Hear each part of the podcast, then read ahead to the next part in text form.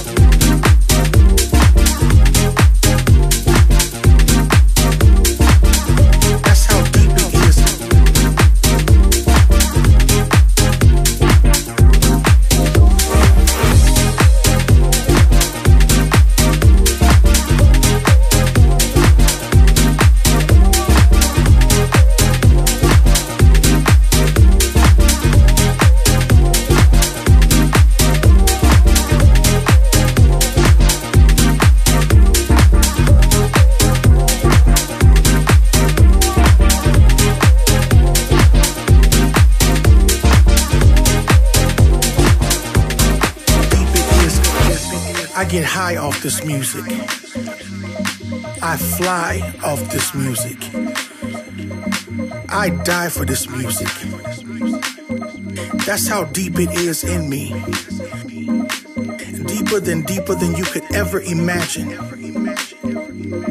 This music flows through my veins like the blood that runs through my body. It overflows like a volcano once that song hits that peak.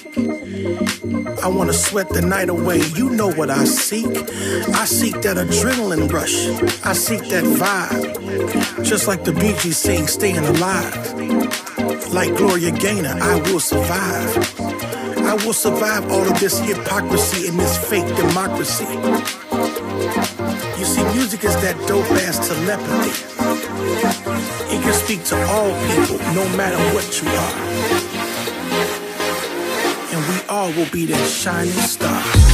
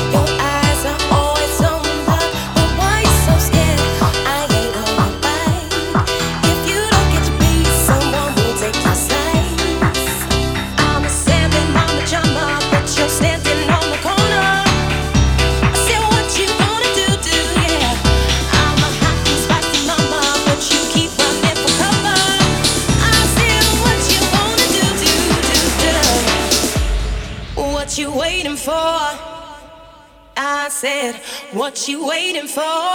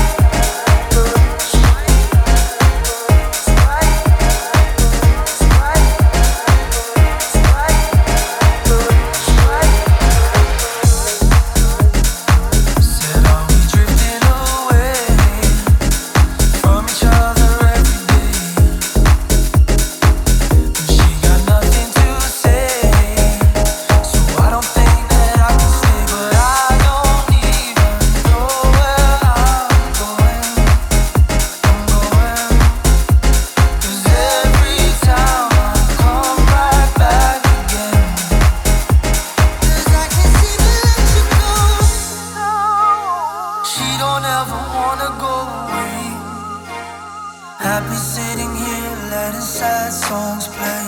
And I don't feel the same, but I bounce right back like